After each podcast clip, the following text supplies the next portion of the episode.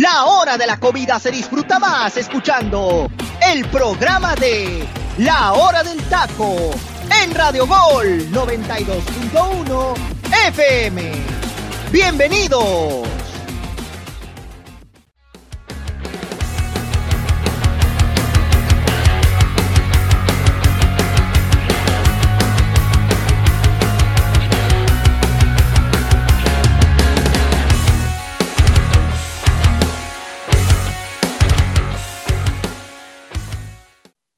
Compañeros? ¿Cómo están? Muy buenas tardes. Tengan todos ustedes ya en esta edición de mitad de semana, de miércoles, por fin, ya cada vez falta menos para el viernes. Me cae que muchos de ustedes están como yo, que por acá es lunes y ya queremos que sea viernes. Ojalá toda la vida sea viernes, ya en esta edición, como les digo, de mitad de semana. Miércoles 23 de marzo del 2022 completamente presentes, Jimenota, el teacher José Ra, José Luis, el Gol y aquí su servidor, servilleta y amigo Luis Roberto González, el Saguito y a entrar de lleno con la materia, porque tenemos ya programa amplio con información de selección mexicana. Ahorita los voy presentando, eh, ahorita vamos a darle ya con la información, los voy presentando uno por uno, pero con una pregunta interesante del partido que se viene para la selección mexicana el día jueves 24, México contra Estados Unidos. Tanto nos quejábamos de que los boletos estaban caros, ya no hay, se agotaron. Así de grande es el amor del fútbol mexicano, del aficionado mexicano por su selección y definitivamente luego su selección no le termina pagando igual. Jimenota, ¿cómo estás? Este, mi Jimé, buenas tardes, qué gusto tenerte aquí, la verdad que cuando tú estás, como que me gusta más estar aquí en el programa cuando te veo porque somos poblanos, porque somos buenos, porque somos guapos, este, pues somos los más guapos de Radio Gol yo, la verdad, no, no hay que mentir. Ah, este, empiezo contigo presentándote, evidentemente, te doy la bienvenida a tu casa, a tu programa. Primera pregunta para ti. Gerardo Martín nos sale a decir en conferencia de prensa que el duelo entre Estados Unidos y México no es un eh, duelo personal, ¿no? Quizás para él no lo sea. Tal vez no conoce la historia de México y sabe que México con Estados Unidos es un clásico, es completamente personal, no se vive de igual manera cuando juegas con El Salvador y Costa Rica.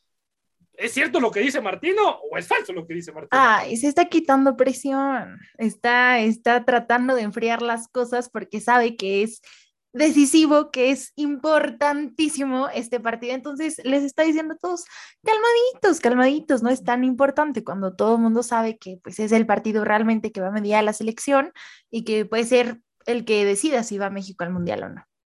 Sí, sí, porque se le viene, ay, se le viene unos últimos tres partidos, especialmente este contra Estados Unidos, por la presión mediática que puede generar la selección en cualquier, en cualquier situación. Eh, híjole, aquí una pregunta que, la voy a lanzar ahorita en general, porque creo que va a generar polémica, pero se la empieza a hacer usted, teacher, le cómo está, le doy la bienvenida. México, si el jueves pierde contra los Estados Unidos, contra aquella selección que ya te ganó tres veces, que ya te domina, que ya te conoce, que te ha ganado finales, que te ha eliminado de mundiales, que la rivalidad con Estados Unidos es histórica. Si México pierde el día jueves, usted, usted te echa Gerardo Martín. Buenas tardes, Aguito. Buenas tardes a la gente que nos escucha a través de la plataforma digital de Radio Gol y gracias a la gente que empieza a ver nuestros contenidos en YouTube y agradecer a la gente que nos sigue en nuestras redes sociales como la hora del taco oficial. Eh, sí, Saguito, yo le daba las gracias. Mira, a pesar de que, eh, a pesar de que el Tata Martino tiene 33 victorias, 9 empates y 7 descalabros, si caería uno más, sería la mitad de las derrotas con Estados Unidos.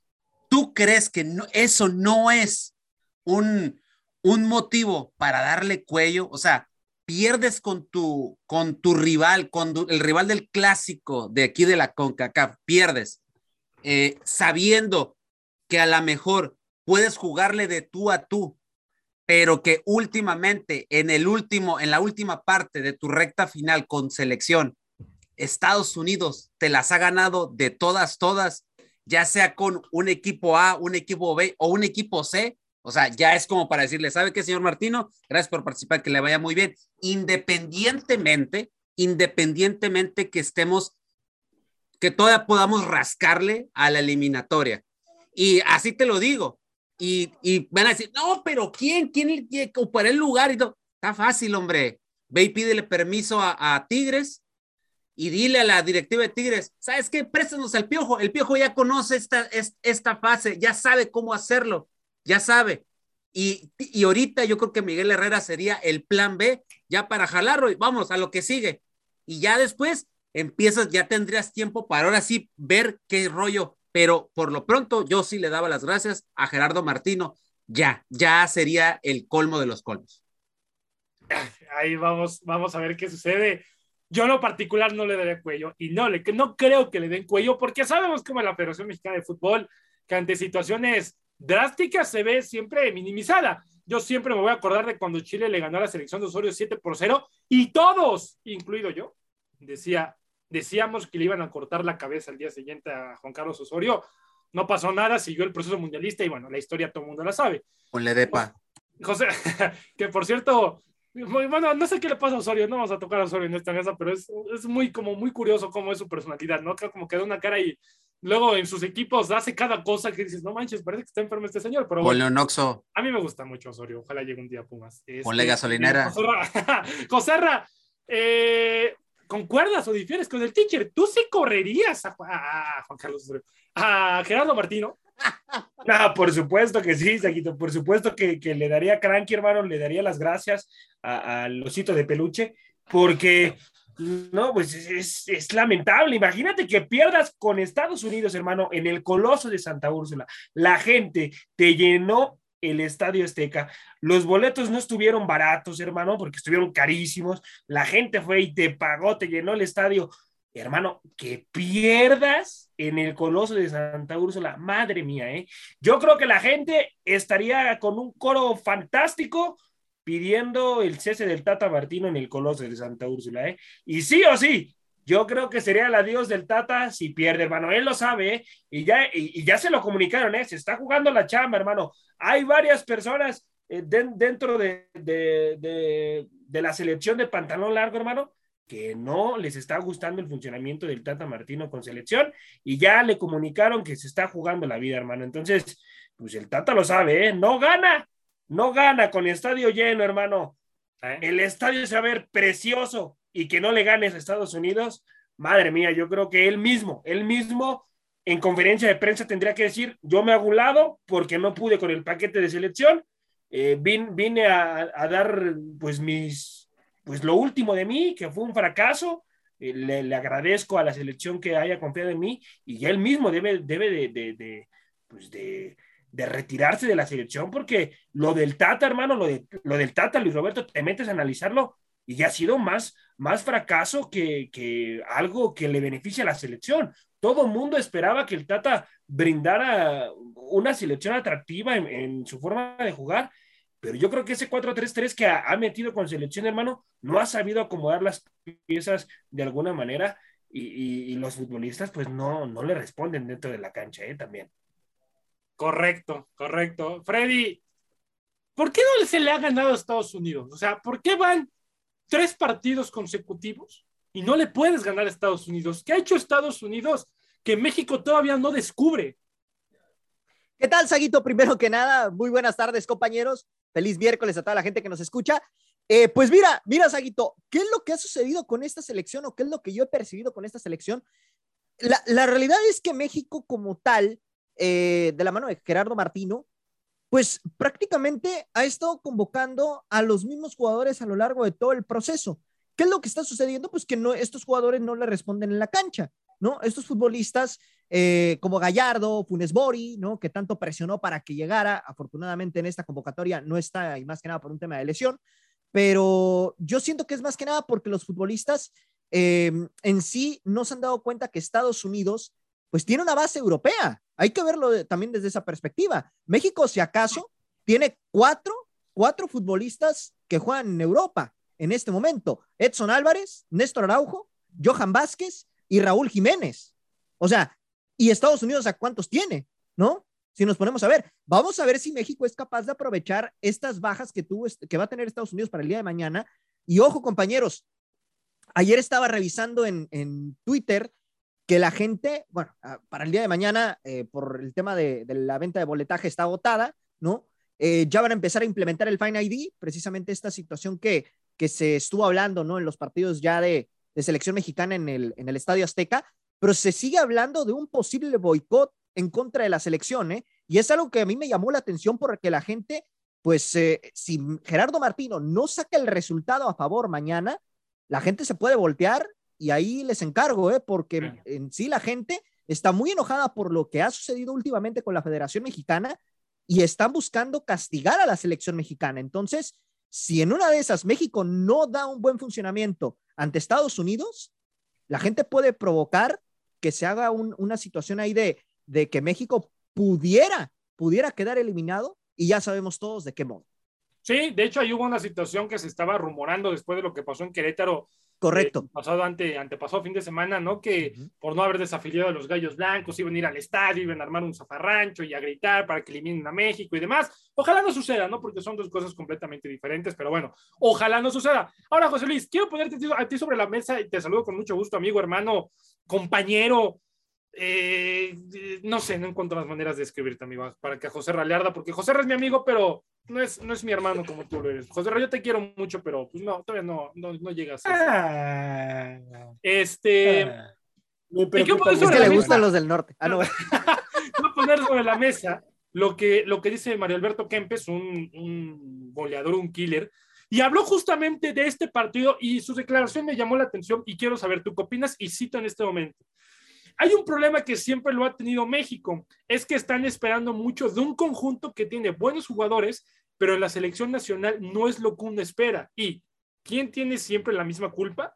El entrenador, porque es más fácil echarle la culpa a uno que a los jugadores, haciendo referencia a que también los jugadores pueden, Raúl Jiménez puede que sea muy bueno en el Wolverhampton, este, Tecatito en el Sevilla, Héctor Herrera en el Atlético de Madrid que está tomando nivel y demás, pero llegan a la selección y por algún motivo se apagan. Pero siempre nos vamos nosotros por el lado de Gerardo Martino y siempre dejamos de lado a los jugadores. ¿Concuerdas? ¿Desacuerdas? ¿Cómo estás, amigo? Primero que nada, muy buenas tardes. Un gusto estar aquí con ustedes en otra emisión más de la hora del taco y puedo estar en acuerdo un poco con Mario Alberto Kempes, es un futbolista, bueno, ex futbolista que ahorita se dedica a los medios de comunicación como nosotros lo hacemos, y creo que es una persona que sí llega capacitada a cada uno de los programas. Y puedo concordar en el aspecto de que sí, no solamente toda la culpa viene siendo del Tata Martino, los futbolistas tendrían que implementar un poquito más esa calidad futbolística que llegan a demostrar en sus clubes. ¿A qué me refiero? Últimamente hemos alabado muchísimo el buen trabajo de Andrés Guardado con el Betis, muchísimo lo que hace Edson Álvarez en el Ajax. Héctor Herrera pues no venía tan bien en las pasadas fechas pipas, pero ahorita creo que viene mucho mejor que Edson y el mismo guardado. Y pues, ¿qué es lo que pasa? Que cuando llegan a selección mexicana, la presión mediática de selección les pesa muchísimo. Hemos visto que realmente no tienen los argumentos realmente para aportar una camiseta de selección. Y lo hemos dicho muchas veces hablando de personas que tienen el valor de cargar una camiseta tan pesada como es la del tricolor. Hablando como referencia, Cuauhtémoc Blanco. Cuauhtémoc Blanco era buenísimo futbolista en las Águilas del la América, en el Necaxa, en el Veracruz, donde lo pusieras. Pero parecía que cuando le ponías la de la selección mexicana era Leonel Messi, era Cristiano Ronaldo, era, era un futbolista que realmente se inspiraba vestir la, la camiseta del tricolor es como todo. es, lo que hemos dicho. Sí, teacher, es que sin ninguna duda hay algo que tenemos que tomar en cuenta. ¿Cuál es el sueño de todo futbolista? Representar a su selección en un mundial. Ese es el sueño, sin ninguna duda, de cualquier futbolista en el mundo. Malamente las virtudes, las ventajas que te da la selección mexicana, hablando de la directiva y todo ello, pues facilita mucho a los patrocinadores. Recuerda que todo esto de los patrocinadores, ¿a qué, a qué me quiero referir? de que aunque juegue el Malek durante todo el proceso, si ellos tienen firmado el proceso de patrocinadores en las eliminatorias, tarde o temprano los terminaremos viendo en la faceta de Qatar 2022. ¿A qué me refiero? Imagen como Raúl Alonso Jiménez, Andrés Guardado, el mismo Héctor Herrera, podemos meter a César Montes, Héctor Moreno, y aunque estén en malísimo momento, sabemos que va el Tata Martino, que es lo que nos ha tratado de demostrar, que cuenta con ellos, pero aquí es cuando no estoy de acuerdo con Mario Alberto Kempes. Yo creo que el funcionamiento del Tata Martino es lo que lo ha finiquitado y marcado que no puede tomar la batuta de esta selección o dar un cambio generacional hablando de que tiene los futbolistas, los futbolistas yo creo que tal vez no le responden como él quisiera en todos los partidos, pero ¿por qué se aperra a la misma idea? Mínimo deberías buscar como entrenador otras diferentes tácticas con la calidad de futbolistas que tienes en el terreno de juego y en la banca. Y si no te responden los que utilizaste en el terreno de juego, para el siguiente partido utilizas los que sí te respondieron en los entrenamientos en los cuales no contaste con ellos en el partido pasado. Te digo, yo creo que ese es el problema, ¿no? Seguimos viendo futbolistas becados, como siempre lo mencionamos en este programa de la hora del taco, de que la selección mexicana queda muy arraigado. ¿Cuál va a ser la, la selección que va a disputar este partido? Contra Estados Unidos y ahorita me imagino que va a ser tema, ¿no? O si no es hoy, el mismo día de mañana tocaremos previo al partido sobre qué alineación va a ser y te puedo asegurar que la mayoría vamos a concordar con dicha alineación. Sí, de hecho, de aquí cuando estaba yo trabajando hace ratillo, antes por supuesto de entrar a grabar y de apartarme tantito de eso, estaba haciendo mi, mi alineación yo, eh, lo anoté en un post-it, eh, analizando cada, cada línea y a lo mejor cada, cada jugador y me quedo de la siguiente manera. El que quiera, eh, cuando termine, anexar o quitar un jugador, lo puede hacer para que veamos más, más o menos vayamos viendo cómo va cada quien con, con, su equipo. Evidentemente la portería con Guillermo Ochoa, eso no hay nada que, pues, que, que, objetar. Este, la clásica línea de cuatro con Néstor Araujo y César Montes de centrales, en la lateral por izquierda con Gerardo Arteaga y en la derecha con Erika Aguirre. Me quedará con Edson Álvarez, obviamente jugando adelante de los defensores, eh, haciendo como un este, defensa ofensivo. Eh, voy con Charlie Rodríguez, eh, adelantito también, jugando atrásito de los delanteros. Héctor Herrera por la derecha, junto con Álvarez, acompañándolo. En la parte de punta, obviamente, funcionando como el goleador con Raúl Jiménez. Irving el Chucky Lozano por banda derecha. Y en la izquierda, Alexis Vega por encima de Tecatito. Alexis Vega no te puede esa posición. Ok, Saguito, mira, te comento con lo que ha trabajado el Tata Martino, eh, digo para que se den una idea. Eh, Ochoa en la portería, los centrales serían Héctor Moreno y César Montes, pero hay una duda, porque también el Tata pudiera insertar a Johan Vázquez, que a mí en lo particular. Yo, yo soy César y Vázquez, ¿eh? Debería ser sí o sí Johan Vázquez junto con el Cachorro Montes. Para mí esa sería la central, debe de ser. Por la derecha, eh, Jorge Sánchez y por, y por la otra banda, Gallardo. Ahí nomás les dejo el dato, ¿eh? Por encima de Arteaga. Ah, exacto. Edson Álvarez es el inamovible, ya saben. Herrera por un lado y está, este, obviamente Charlie pero no descarten a Gutiérrez. Ahí, ahí tiene duda el Tata. Guti ¿eh? viene bien. Y, es que Guti viene, teniendo temporada rentable con el PSV. Y ha tenido continuidad, José Luis, que eso era, era importante para Gutiérrez en, en, en, Holanda. Arriba, Jiménez y los y sus, y obviamente quien le surtiría balones sería para el Tata, el Chucky Lozano y el Tecatito Corona. ¿Alguien más que quiera? A lo mejor Eso es lo que, perdón, y recalco, es lo, con lo que está el Tata, ¿eh? Yo, yo, quito a Gallardo, hermano, con la alineación que acaba de decir Por el supuesto. y pongo, a Arteaga ahí, ¿eh? Arteaga yo creo que se lo ha ganado a pulso, ¿eh? Sí. Mira, hemos, mira, mira, y, aquí hemos, y aquí hemos criticado fuerte a Gallardo, ¿eh? Es que a Gallardo le ha, le ha, quedado grande la playera de la selección, hermano. No, es que no es tanto que le haya quedado grande la playera. Eh, yo creo que hoy en día lo que tenemos que tomar muy en cuenta es que ni siquiera es titular de su equipo y cómo merecidamente debería ser titular de la selección mexicana. ¿Qué tan jodido puede andar Artia que en el fútbol europeo sí, viene siendo constante titular con el Genk de Bélgica, que realmente no está en mejor disposición que el futbolista mexicano de Rayados de Monterrey? Yo creo, yo creo que en el medio campo eh, Saguito, que acabas de dar de Edson, Herrera y Charlie, nadie te lo va a pelear. Creo que es lo mejor que tenemos hoy en día para competirle a Estados Unidos, la verdad. Pero en la delantera, aunque nos vayamos por favoritismos, también el tridente yo creo que va a ser Raúl, Tecatito y Chucky. No le va a cambiar ese tridente sin ninguna duda. Mi, mi pequeña duda es esa. Yo mandaría a Héctor Moreno a la banca y me la jugaría con la espectacular temporada que está teniendo Johan Vázquez. es que sería la, defensa de los Juegos Olímpicos, hermano. O sea, literal, si ponen a, Johan con Montes, sería la central de, de los Olímpicos, o sea, quedaría... cualquier cosa, mira, yo por creo- encima de Gallardo, llevaste el Stitch Angulo, mételo de lateral por Ah, izquierda. O hasta Pues, Aguirre, hermano. Hasta Aguirre también ahí lo tienes. Sí, claro. O sea, Eric, Eric Aguirre, la verdad, también no sería mala opción ahí. Desde Digo, que, no, pero- desde que pero Johan Vázquez- ha tenido mucha continuidad y me ha gustado mucho lo de Eric Aguirre. ¿eh? Correcto. Pero Johan, Johan Vázquez se merece ser titular, ¿eh? Creo que está Ah, claro. un, un Ah, sí, temporadón sí. en Italia. A- sí o aunque sí. les digo algo, compañeros, no me sorprendería para nada que arrancara con Néstor. Algo me dice que No, pero. Néstor, Néstor, No, no Néstor puedes meter a Néstor en un partido Néstor contra está Estados tocado, Unidos. ¿eh? No lo puedes Tiene- meter. Ah, pero conociendo al Tata.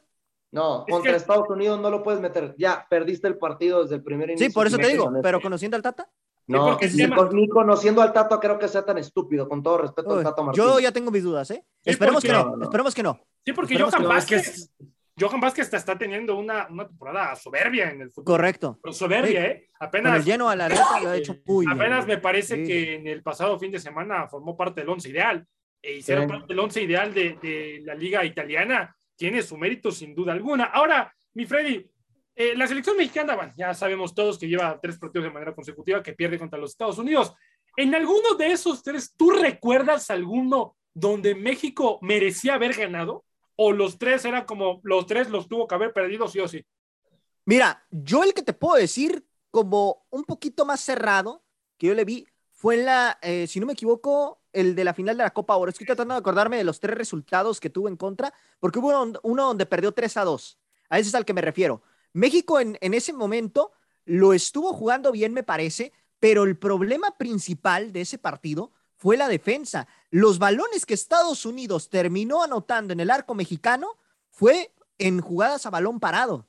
Entonces, México el problema que tiene es ese. Por arriba, todos, todos los rivales te ganan, ¿no? Entonces, es una situación en donde me parece que, que México, pues, no ha sabido eh, afianzar, ¿no? Y no es de ahora, eh, esto tiene de años, o sea, eh, eh, la, la mayoría de, de los rivales te, ha- te han terminado empatando o dando la vuelta del partido por, por el tema de las jugadas a balón parado. Y es, yo creo que ese partido en particular, que no recuerdo, repito, si fue el de la final de la Copa Oro o fue la final de la, de la Cup, Freddy, la fue- el Cup. primero, Ajá, fue el es que tenía la duda, tenía la duda ahí. En ese partido, México lo iba ganando y me parece que no jugó tan mal en ese encuentro. El problema, repito, fue la cuestión defensiva sobre el final, que no supieron manejar los balones, eh, los balones aéreos. ¿Y quién te mete gol en ese partido? Te lo mete Christian Pulisic, que Christian Pulisic Correcto, es un tipo bajito, o sea, no es, no es de correcto. las torres que tiene Estados Unidos y en tiempo extra, ciertamente. No, pero recuerden, compañeros, que el gol de Cristian Pulisic cae desde los 11 pasos para en el tiempo de agregado. Sí, sí, sí. sí. Ah, correcto, sí, sí, sí, cierto es. Es que han sido tres derrotas y ya Sí, es como ya que dice uno, ah, caray. Sí, A ver, ¿cuál, de las tres nos? Sí, ¿Cuál pero de las cierto tres es, nos- lo de Pulisic Ajá. fue de penal, cierto es. Sí, sí, Pulisic fue de penal. Ahora, José Ra, ya le hice el teacher la pregunta. Él echaría a Gerardo Martino, tú también estás de acuerdo. ¿Tú a quién traerías? O sea, la baraja puede estar fácil, ¿no? Miguel Herrera y demás. A mí, honestamente, no me gustaría volver a ver a Miguel Herrera en el banquillo. Tampoco me gustaría ver a Mario Carrillo. Tampoco, tampoco, tampoco, tampoco me gustaría verlo. Este, así, de ser así, mejor nos quedamos con Martino. Pero ¿tú a Oye, pero, pero, Saguito, ¿realmente Carrillo está en la lista? No creo que ni siquiera está en la Eh, lista. yo he ¿eh? leído por ahí en algunos diarios que sí ponen a Mario Carrillo como. Ah, pues no, me imagino que una cadena en la cual trabaja es la que le debe estar Es más, patrocinando. van a hacer que hay candidatos a todos. Está ¿eh? Él vetado. está vetado, él está, Está vetado vetado. aparte. Eh, no Sí. puede. Entonces, Eh, no puede. Pero fíjate, ¿tú a quién traerías, José Ra? Yo traería, hermano, ya te lo digo así como, como analista, que yo sé que tampoco va a ser realidad, porque él ya en su momento lo manifestó, pero yo, yo, yo traería al Tuca Ferretti a la selección, hermano, ¿eh? Yo creo que el Tuca Ferretti en su momento, cuando, cuando tuvo a selección, hizo muy bien las cosas, hermano, metió disciplina, que fue lo primero que hizo, porque también traía esa, esa selección que no tenía absolutamente nada de disciplina y en su momento no, no querían ni salir a dar conferencia de prensa. Y el Entonces, Tuca- en- y el entonces llega el Tuca Tuca con, y con medio equipo de Bravos para que nos salve o cómo está el rollo. El Tuca- no, no, no, no, no, no. No, No, González no- será el no- próximo No llevaría portero. a nadie de Bravos. No llevaría no, a no, nadie. no, no, de Tigres, de Tigres, yo creo que Sí, sí se eh, traería es que varios jugadores de Tigres. está esperando que me dijera eso José Ramón, ¿eh? No, no, no, no, no, de Bravos, de Bravos. o sea, Joaquín sí- Esquivel no. llamado a la selección. Este. No, no, no. Paul Aguilar regresa a la selección. No, no, no, tranquilo, con bastón, hermano, no, por Dios santo. No, No, no, no, yo creo que el Tuca, hermano, yo pondría al Tuca Ferretti, hermano, por, pero por encima de Por la disciplina. Herrera y por, y no, y por lo que le traería también la selección. O sea, cuando él lo tuvo, hizo, hizo muy bien jugar a la selección mexicana. Ju- Jugó muy bien. Y además le, ganó a Estados Y Unidos. acordarte que le gana la final para ir a Confederaciones a Sí. Estados Unidos. Sí, correcto. ¿eh? Correcto. Sí, sí, sí. Sí, sí, sí, sí, lo gana, lo gana. sí. Pero, pero, José Herrera era algo real, era, era algo, pues, factible, ¿no? O sea, Ricardo Ferretti, pues sí, pero si él mismo ya dijo que no quiere venir hasta el cansancio, pues ya tampoco ni siquiera es tan eterno. O sea, sería que alguien lo ponga, ay, vamos por, por Ricardo Ferretti, es como de, güey, pues ya No. todo el mundo sabe que no quiere venir. Es que, por ejemplo, ¿a, quién pones, hermano? La Volpe ya sería la revolvedera de la revolvedera. La pero, Volpe. pero estoy de acuerdo con Luis Roberto, porque es el mismo de caso, pero con Carlos Vela. Es el mismo caso. Ándale. Sí, sí, sí, No, y, y, y ahí les encargo, compañeros. Es que realmente ahorita la baraja es Miguel Herrera y ya. Porque no me vayan a decir y no me vayan a salir al rato con que el bombero va a ser Javier Aguirre, porque ahí sí, de, Ah, no, de no, verdad, me pego un tiro, ¿eh? No, no, me no, pego un tiro, te- se los Hay muchos, hombre. hay muchos candidatos, también se estaba hablando, por ejemplo, Hugo Sánchez. Uy, No, no, ya de Guatemala a Guatepeor, hermano. Sí, no, no, no, o sea, O sea, realmente, Es que por eso, fuera No de sé. Miguel Herrera, no veo otro, ¿eh? Yo sí, tampoco. no sé, No, compañero. es que, eh, pero Miguel Herrera es el bombero, no lo vas a llevar Sí, sí. como técnico. Ese es el problema. sí, A. Miguel Herrera lo llevas como sí, sí, bombero. Correcto, porque. Miguel Herrera solamente vendría a jugar los partidos de eliminatoria y a jugar el mundial. Y de ahí, ¿saben qué, chavos? Ya terminó mi trabajo. Yo me regreso Así a mi es. equipo de Tigres que me pagan muy bien, que tengo un equipazo y no voy a abandonar mi proyecto. Porque si Miguel Herrera está en la selección, no se va a quedar en la selección. Ellos tienen, eh, Miguel Herrera tiene a los Tigres. Ha habido muchos entrenadores que se están viendo en la, en la baraja. Ahora, la pregunta es, este, teacher, ¿la baraja o el plan B para la selección mexicana es un mexicano o otra vez va a ser un extranjero? Mm, Ok, tú dices ahorita para entrar de, de- de relevo en caso de bomberazo, pues Caso, tú lo dices. bomberazo, sí. No, tiene que ser alguien, alguien que conoce la liga, o sea, alguien que está aquí, alguien, y por momentos, repito, por el momento que está viviendo, porque sabemos, ya conoce, ya sabe que es estar ahí, creo que ha madurado, se ha estado actualizando, ha estado, está teniendo, yo creo que uno de sus mejores momentos como técnico, obviamente todo le está saliendo bien, eh, y que te re- y repito, se sabe este guion, es Miguel Herrera. O sea, no le busquemos más en caso de, en caso de una posible debacle del Tata Martino. Sí, sí, sí, sí. Vamos a ver qué sucede porque, híjole, el tema, el tema da mucho para hablar. Ya para irnos a rolita, ahorita me dicen cuánto tiempo tenemos para también no quitarle tiempo a la rola. Eh, José Luis, el tema de los jugadores, ¿no? No recuerdo quién ayer daba una entrevista y decía algo también muy cierto. Y nadie va a ocultar el sol con un dedo porque no es la intención. Y ayer yo lo comentaba cuando estaba yo eh, analizando y demás y se generó la polémica. Lo cierto es, es que en este momento la selección de Estados Unidos tiene mejores jugadores que México.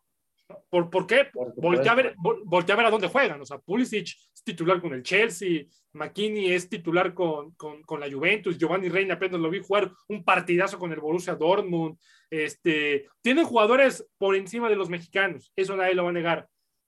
¿No piensas tú que a la selección mexicana contra Estados Unidos ya no es como antes? En el sentido de, es que eh, nosotros somos superiores a Estados Unidos y por eso se le debe de ganar. O sea, yo ayer lo comentaba y sigo firme.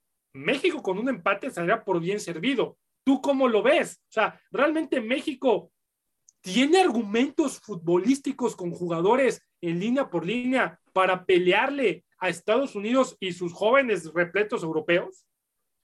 Yo creo que sí tiene para pelearles y ganarles. Es que realmente, volvemos a hablar, si nos vamos en el aspecto futbolístico que está viviendo cada uno de estos futbolistas que pudieran ser titulares en selección nacional, creo que todos en Europa están rindiendo, tal vez no siendo figuras mediáticas más que Edson Álvarez, Héctor Herrera, que ahorita sin ninguna duda lo afirmo, de los últimos cinco partidos del Atlético de Madrid, es el mejor futbolista en el terreno de juego. Lo de Guardado, cómo ha aportado al equipo del Betis, te digo, ese tipo de cosas yo creo que sin ninguna duda aportan muchísimo al golpe anímico que traen los futbolistas, pero a nivel de clubes. A nivel de selecciones, otra cosa es poderla plasmar y tener esas libertades que les dan sus compañeros en los clubes, igual que en selección. ¿A qué? ¿A qué me refiero? que esos espacios que llegan a tener Héctor Herrera para poderse recuperar, adelantarse, generar oportunidades de goles con sus compañeros del ataque, tienen que ayudarlos muy bien, ya sea Charlie Rodríguez o el mismo Edson Álvarez, ayudar a implementar ese funcionamiento para que el Tata salga de una manera ofensiva a buscar el partido. El problema aquí es de que si le das tantas libertades a un equipo tan joven plagado de figuras como el equipo de los Estados Unidos, te puede matar en cualquier segundo. Y yo me voy específicamente con tres futbolistas que seguramente van a ser titulares en este partido si están en ritmo para jugar el partido, que es Christian Pulisic, su referente, su 10 del equipo de las barras y las estrellas, Giovanni Reina, que está retomando el nivel después de la lesión con el Borussia Dortmund, está jugando de una manera espectacular los pocos minutos que está teniendo el jovencito de, de Estados Unidos, y incluyo a Ricardo Pepi. Ricardo Pepi para mí ha sido de lo más rentable en las eliminatorias. Este México-americano que decidió tomar la batuta para representar a Estados Unidos. La verdad, aquí es cuando nos damos cuenta que diríamos, tiene 18 años, pero ¿qué necesidad tendría ahorita México de relevar a Raúl Alonso Jiménez con Ricardo Pepi? Imagínense, hubiera sido el relevo absoluto de Jiménez. El problema es que ahorita tanto nos estamos peleando que si Chaquito, que si Henry, que si Punes Mori, no están en un nivel apto para poder realmente estar peleándole el puesto a Raúl Alonso Jiménez. No hay competencia en selección nacional, dense cuenta. Ese es el problema, cosa que en Estados Unidos sí hay, porque si no está Ricardo Pepi, está Timothy Wee. ¿Quién se acuerda del futbolista Wea, histórico balón de oro africano, camerunés, que ganó? Es su hijo y tomó la decisión de jugar en, la selección de las barras y las estrellas y está jugando en el Lille de Francia. Te digo, yo creo que por lo mismo, estos futbolistas están al tú por tú contra la selección mexicana, pero creo que sí tenemos las armas necesarias para estar al tú por tú y si no, ganarle sin ninguna duda, Saito. Y te doy el ejemplo claro. La primera Copa Oro del, Tata Martino se la ganaste con un golazo de Jonathan Dos Santos. Es la misma plantilla que tiene Estados Unidos y la misma plantilla que tiene México. Ahora, ya para irnos a la rola, imagínense lo que dice José Luis, que tiene mucha relevancia del cambio generacional. Cuando Estados Unidos le gana 2 por 0 a la selección mexicana en aquel este, viernes 12 de noviembre del 2021, que fue justamente las eliminatorias, tenían tres delanteros: Timothy Wea, Ricardo Pepi y Aronson. Timothy Wea tiene 22 años, Pepi tiene 19 y Aronson tiene 21. 21. Estamos hablando de que no rebasan los tres no rebasan los 22 años de edad. Imagínate, pueden jugar si quieres sus 23, Saito, todavía. Eso sí, ahí está lo que muchas veces nos hemos nosotros preguntado. Y ya perdidos a la rola, en las apuestas, curiosamente, México es muy favorito por encima de los Estados Unidos. Vámonos, Freddy, vámonos, Freddy, a la rola del día de hoy, del día miércoles. Y nosotros continuamos completamente en vivo y en directo a través de Radio 92.1 de FM en su programa La Hora del Taco. Suéltala, mi Freddy. Este es el momento musical de La Hora del Taco. Do you have the time to listen to me whine about nothing and everything all at once? I am one of those melodramatic fools, neurotic to the bone, no doubt about it. Sometimes I give myself the creeps. Sometimes my mind plays tricks on me. It all keeps adding up. I think I'm cracking up. Am I just paranoid? Am I just up? I went to a shrink to analyze my dreams. Says it's like a sex that's bringing me down. I went to a whore. He said my life's a bore. Choke with my white cause it's bringing her down. Sometimes I give myself the creeps. Sometimes my mind plays tricks on me. It all Yeah.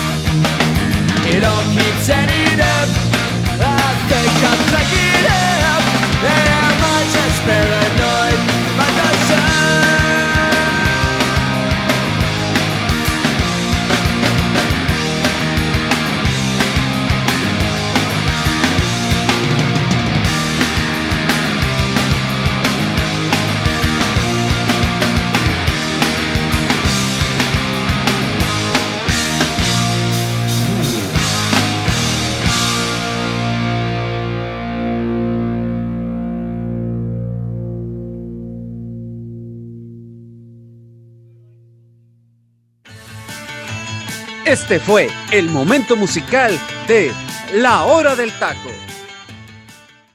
Estamos de regreso, mis estimados compañeros, completamente en vivo y en directo a través de Radio Gol. Teacher, por favor, deleítenos un poco, enséñenos de cultura musical con esta rola, por favor.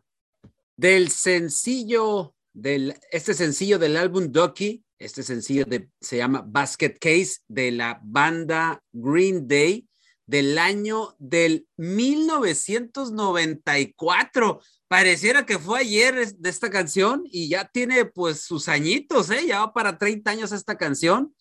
Eh, lanzada, como dije, en noviembre del 94 y es el tercer sencillo de este disco, uno de los álbumes más exitosos de la banda. Esta canción trata sobre los ataques de ansiedad que tenía Billy Joe Armstrong, el vocalista de la banda, y el video de esta canción fue emitido constantemente por la cadena estadounidense de televisión MTV eh, y provocando la venta masiva de este álbum tanto en Estados Unidos como en Europa. Varios cantantes y bandas, han hecho el cover de esta canción, entre los cuales se encuentra Off Pricing, Avril Lavigne, entre otros.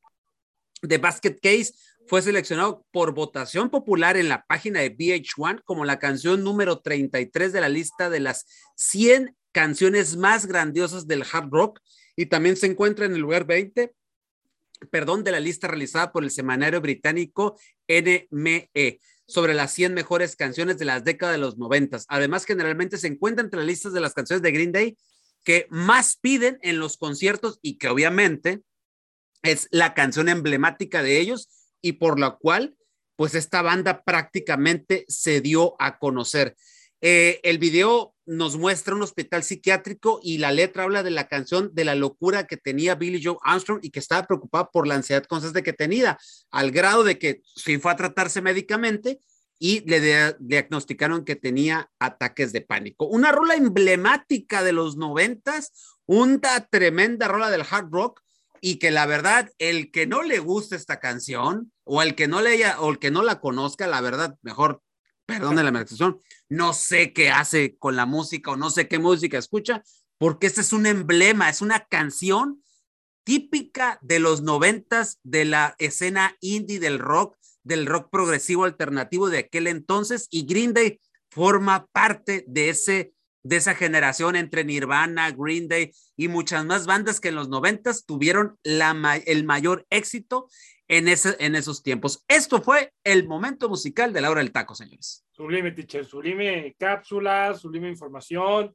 Momento educativo también de la hora del taco, porque mucha gente a mí nos ha escrito también, por ejemplo, luego mi novia cuando ve y dice, ah, yo no sabía que esta banda, mira, yo no sabía que había salido en tal año, ah, mira, poco salió tal, ah, yo la había escuchado, ay, mi papá me había contado, también es para que se eduquen musicalmente, muchachones. ¿Algo que quieran comentar, amigos, de la, de la rola? Mm, Pues yo brevemente, ¿no? De que lo, lo dijo al final de, de la traducción de toda la historia de esta canción, el teacher, es la canción que la lleva, los lleva al estrellato, al estrellato a la banda de Green Day, a darse a conocer a nivel mundial, porque realmente habían batallado mucho para que una de sus canciones les pegara y fuera un éxito internacional, en hablando del género del rock, y pues poco a poco, después de haber sacado esta espectacular canción, pues ya sabemos, ¿no? La historia que representa Green Day, que todavía hoy en día, a donde vaya, sigue realmente llenando y jalando muchas expectativas de los años 90 y hay muchos millennials, ¿no? A- a- hablando de la gente que hoy en día, pues, son jóvenes, más, bueno, más jóvenes que nosotros, pero poco a poco se van ilustrando o relacionando con este género del rock. Sí, efectivamente, efectivamente, Rolón, como siempre, gracias, teacher.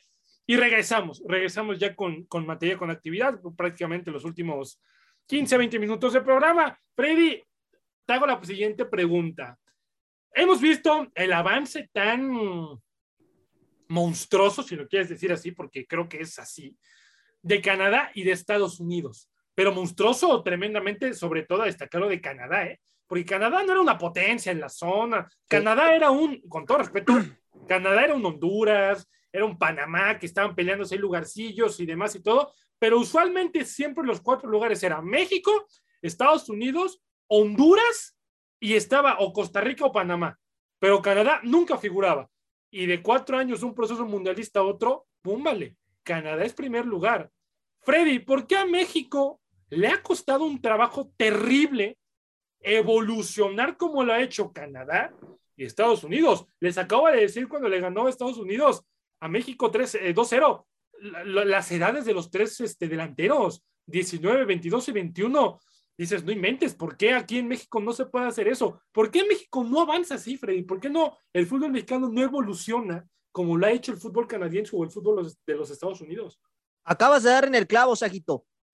Ahorita dijiste las edades de los delanteros de Canadá, 19, 18 y 21 años. ¿Dónde juegan esos tres delanteros? En Europa. ¿Qué pasa con México?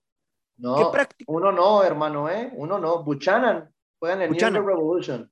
Ah, bueno, bueno. Y ya uno. tiene preacuerdo, ya tiene preacuerdo para irse a Europa. Correcto. Ah, bueno, pero, pero a eso voy. Todavía.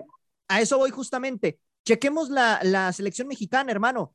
Primero que nada, aquí en México, la Liga MX no evoluciona.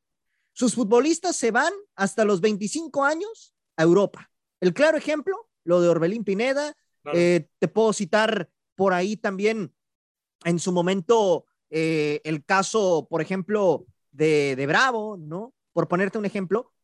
Y realmente ese es el problema. Aquí en México los futbolistas no se van a probar a Europa desde, desde muy jóvenes, ¿no? Un ejemplo claro, Charlie Rodríguez, ¿desde cuándo decíamos que ya estaba listo para emigrar a Europa? ¿Y qué pasó? Se terminó quedando en México. Sí. ¿Qué pasó con Luis Romo en su momento? ¿Ya está listo para Europa? Se quedó en México. Córdoba el año pasado. ¿no? Con los Juegos Olímpicos, lo mismo. Entonces, ese es el problema, que México no exporta futbolistas a Europa, no incrementan su nivel. Entonces, ¿qué es lo que pasa? Que a final de cuentas, la liga se estanca, el, la realidad, el, formato es mediocre, ¿no? Entonces, no hay material de exportación que permita tener una base con, con experiencia europea. Ve, por ejemplo, el caso de, de Jonathan David, ¿no? El futbolista de Canadá que milita actualmente en el equipo de Lille, ¿no? En Francia. ¿Y qué edad tiene? ¿Por qué México no tiene un futbolista titular hoy en día en Europa de esa edad? Por lo mismo. Entonces, ahí es donde siento que está el problema. México no busca un proyecto que permita a sus jugadores foguearse, foguearse en el viejo continente y eso evidentemente pues termina estancando. Estados Unidos lo mismo. Estados Unidos sus futbolistas juegan en Europa Sí. y son futbolistas de entre 18 y 22 años, ¿no? Ya consolidados. ¿México qué? México sigue en lo mismo, ¿no? O sea, no, no evoluciona para nada. Y el claro ejemplo, ¿sabes dónde lo veo, Saguito? Y no de mérito lo de Talavera, no de mérito lo de Cota, no de mérito lo de Ochoa, pero no han renovado absolutamente nada en la portería. Así de sencillo. Sí, sí, porque tienes ahí, tienes ahí a, creo que la portería. O sea, ojo. es- Reitero, no de mérito lo de Talavera. Para mí Talavera ahorita está en un gran nivel. claro, Pero si nos ponemos así exigentes, pues era para que a lo mejor ahí estuviera eh, un Malagón, un Acevedo, ¿no? También ya empezando a agarrar experiencia. A eso Nomás más que nada- dato, ¿eh? Y tanto hablamos de Estados Unidos, bueno, un ejemplo, ahorita Trey toca el tema de, de los arqueros de selección nacional. ¿Saben de dónde es el arquero de la selección de los Estados Unidos? ¿Dónde juega? sí, ¿dónde? eh, es local, juega en New Revolution. No, hermano, el, No. el portero local es el suplente de Ederson del Manchester En el City. Manchester City. City. Ah, Para claro. que nos demos- John Stephen, imagínense John lo de Stephen. Hablando que tiene 27, 26 años, es suplente de uno de los mejores porteros del mundo. Imagínense Correcto. lo que le debe estar aprendiendo en cuestiones de... eh, Es que lo acabas de decir ahorita algo muy importante, eh, Saguito, y, y complemento el comentario de mi compañero Freddy. Es que no es tanto que juegue en, Euro- en Europa. El solo hecho de entrenar en Europa ya es otro estilo, ¿eh? Es, otra, es, es un entrenamiento muy forzado, que realmente les ayuda en cuestiones tácticas a adaptarse a otros tipos de funcionamientos que se plasman en selecciones europeas. Imagínate, ¿crees que cuando un técnico, hablando de CONCACAF, eh, y convoca a Serginho Des, que ahorita trae la idea de Xavi, ¿no? Hablando de Xavi Hernández, que está haciendo un trabajo espectacular con el Barcelona. ¿Crees que él no le va a decir, oye, es que con Xavi aprendí esto y aprendí lo otro? Le aporta sin ninguna duda a selección mexicana, aunque no sea un futbolista titular de su respectivo equipo. Sí, y no es lo mismo entrenar con cualquier entrenador, valga la redundancia, en Estados Unidos, a que te entrene Pep Guardiola, que es uno de los mejores Eh. entrenadores, no solamente del mundo, sino yo creo hasta me trae a decir de toda la historia. Ahora, teacher, lo mismo, pero diferente, la misma pregunta, pero diferente situación. A México lo hemos visto en esta eliminatoria batallar, principalmente con Estados Unidos y con Canadá. Esto ya es una alarma encendida para la selección mexicana de que las siguientes eliminatorias ya no van a estar tan sencillas como antes, ¿eh? Ya no vamos a ver a un México pasando caminando, teniendo 27 puntos, arrasando con todos. Eso se acabó. ¿Usted cómo lo ve? Vamos a ver un día a México literalmente volver a jugar un repechaje en un corto tiempo. Pues tal vez en, en este tiempo, en, en pasar. este, En esta eliminatoria. pasar. en esta eliminatoria puede pasar y sería la segunda vez. Yo al menos, yo como federativo, yo si fuera federativo, o sea, para mí sería vergonzoso una segunda vez. Ya te pasó una vez, ya pasó un accidente. Sí. A mí me hubiera encantado que México no hubiera ido a ese mundial para que hubieran agarrado la onda. Hoy te lo vuelvo a decir, Seguito, como lo dije hace- en aquel momento. A mí me gustaría que no fuera la selección a- al mundial, ¿eh? O sea, si vas a ir así a, a hacer, a, a jugar al espanto, mejor no vayas, literalmente. Ahora, ahorita que hablan de los promedios de edad, el promedio de edad de Estados Unidos estamos hablando de 23.8, o sea, 24 años. Ah, es otra cosa. Y el de, y el de México es de 29.3. O sea, Dándolo 29. Es, es casi pegando los 30. Ahí nos, nos estamos dando cuenta que algo nos está sucediendo como, como selección, que algo está pasando, que algo no se está trabajando y que, y que ¿qué es lo que lleva a la postre? Que selecciones como Canadá, Estados Unidos, no es que te estén pintando cara, es que ya están sabiendo trabajar, ya están sacando jugadores de, su- de sus fuerzas básicas, ya les, están dan- ya les están dando unos procesos formativos muy buenos si les ven talento, el dinero no es impedimento, o sea, ven las cuestiones deportivas por encima de lo económico, cosa que en México lo, lo hemos dicho hasta la saciedad. O sea, lo, lo priorizas lo económico por encima de lo deportivo. Y aquí ese es el problema. ¿Qué pasa? O sea, por ejemplo, ya hay notas. A Alexis Vega lo están siguiendo del PCB.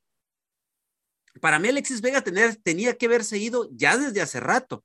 Sí. El Cachorro Montes lo busca el Porto, lo busca, mm, no, no recuerdo si es Holanda también, y lo están dando un seguimiento. También siento- que ya estuvo en la órbita del Benfica, teacher. Exacto, o sea, ya, o sea, ya son jugadores que se tenían que haber ido, ya son jugadores que tenían que haber emigrado, pero ¿qué es lo que pasa?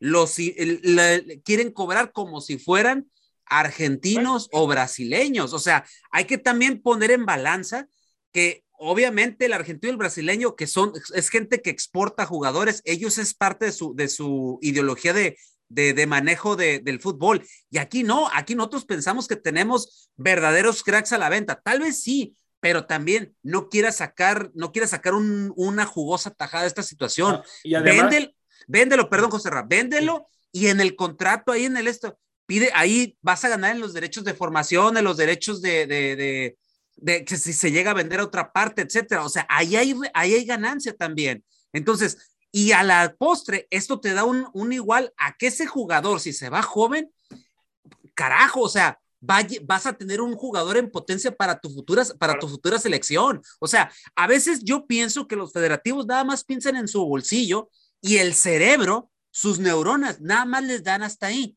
Y tan hasta hasta ahí que si también nos ponemos a ver el contexto de la liga, yo se los he dicho, a mí me encantaría que regresara la famosa regla del 2011, que eso también te daba una priorización para debutar chavos y que esos chavos Ahí salió Laines, ahí salió Edson. es, o sea, Así es. aquí podemos decir un montón de cosas, pero volvemos, o sea, nos estancamos, eh, o sea, priorizas más, repito, lo que te digan las televisoras ¿Por qué? Por encima. ¿Y qué es lo que está sucediendo? Estados Unidos y Canadá han estado aprendiendo de poco a poco y con los años ya nos estamos comprobando que, bien lo dice Saguito, hoy fue difícil. Las siguientes eliminatorias van a ser más complicadas, más complicadas. Y así llegará Guardiola, pero si seguimos teniendo el mismo modelo de trabajo, Claro. esta selección va a seguir eh, de la misma manera. Sí, y teacher y compañeros, fuera de lo que pasa en este proceso de selección, yo les pondría en la mesa un técnico que yo siento que ahorita está libre y a donde ha dirigido,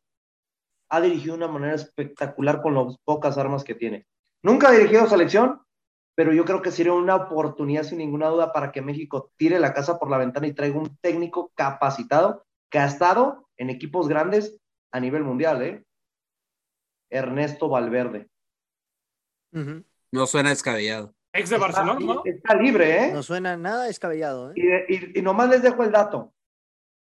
Lo más seguro es que el Cholo va a seguir, pero la opción número uno para cuando el Cholo deje el Atlético de Madrid Es él, ¿no?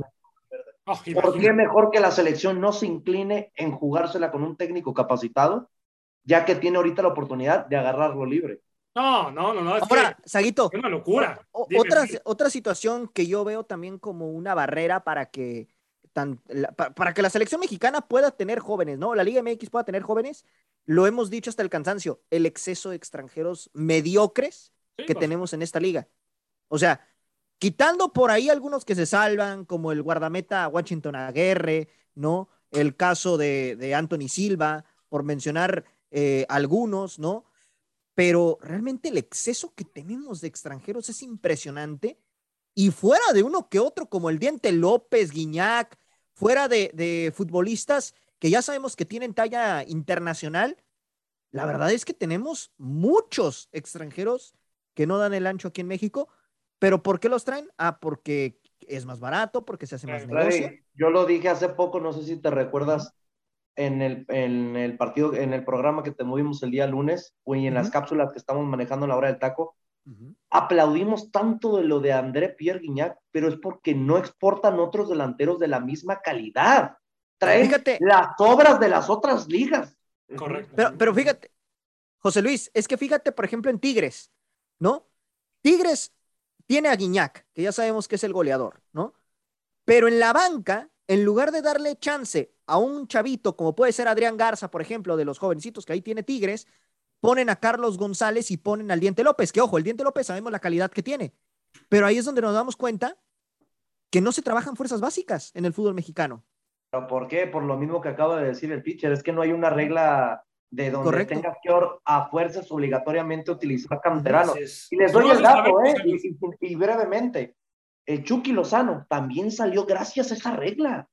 Ajá. Así es. Así el es. Guti Gutiérrez ya, ya era titular en ese equipo, pero el Chucky se le dio la oportunidad por esas benditas reglas que manejaba del 2011. Digo, el problema es eso, de que no están priorizando las canteras del fútbol mexicano y es lo que le está pesando a México. Y deja tú, Saguito, ¿te acuerdas que hace poco lo platicamos de cuando tres jugadores de Pumas se fueron a, pro- a probar al Ah, Sporting correcto, de- claro. Sí, Sí. sí.